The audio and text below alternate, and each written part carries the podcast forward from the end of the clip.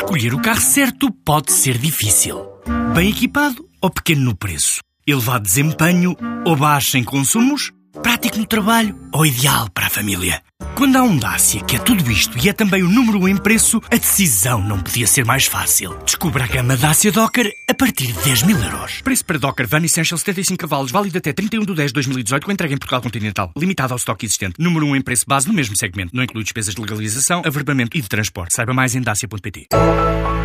Negócio familiar nasceu em 1948, mas depressa, a Beltrão Coelho ganhou espaço enquanto representante oficial de produtos de marcas internacionais, como a Telco, a Polaroid, a Xerox ou a Casio. Tornou-se na primeira empresa portuguesa a importar material fotográfico do Japão em 1954.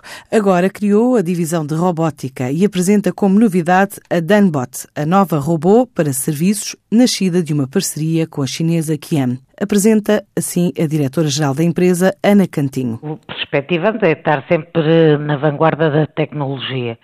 Começámos de facto em março e colocar o robô como serviço, prestar o serviço, não para ocupar lugar de pessoas, mas sim para ajudar no negócio das empresas.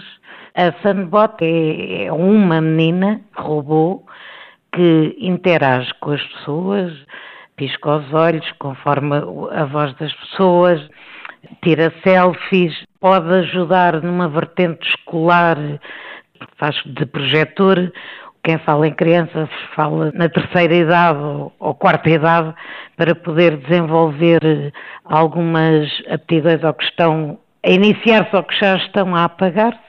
Pode ajudar as empresas em alguns serviços, em algumas demonstrações pode fazer muita coisa. Não tudo, mas alguma coisa. A Beltrão Coelho vai na terceira geração, tem planos para expandir este negócio. Temos tido um, um grande retorno, principalmente nos eventos. Tivemos no Porto Fashion Week e então oferecia vouchers, tirava selfies com as pessoas que iam passando, dava informações, mas não passou na passarela, ainda não. Para já estamos muito no início e queremos desenvolver, estar muito à vontade com o robô para, quem sabe, daqui a dois, três anos, enverdarmos por outros mercados. Talvez mais no africano, porque em termos europeus também existem outras empresas a fornecer este serviço. Para já, Beltrão Coelho espera em 2018 fazer crescer esta divisão de robótica no mercado nacional.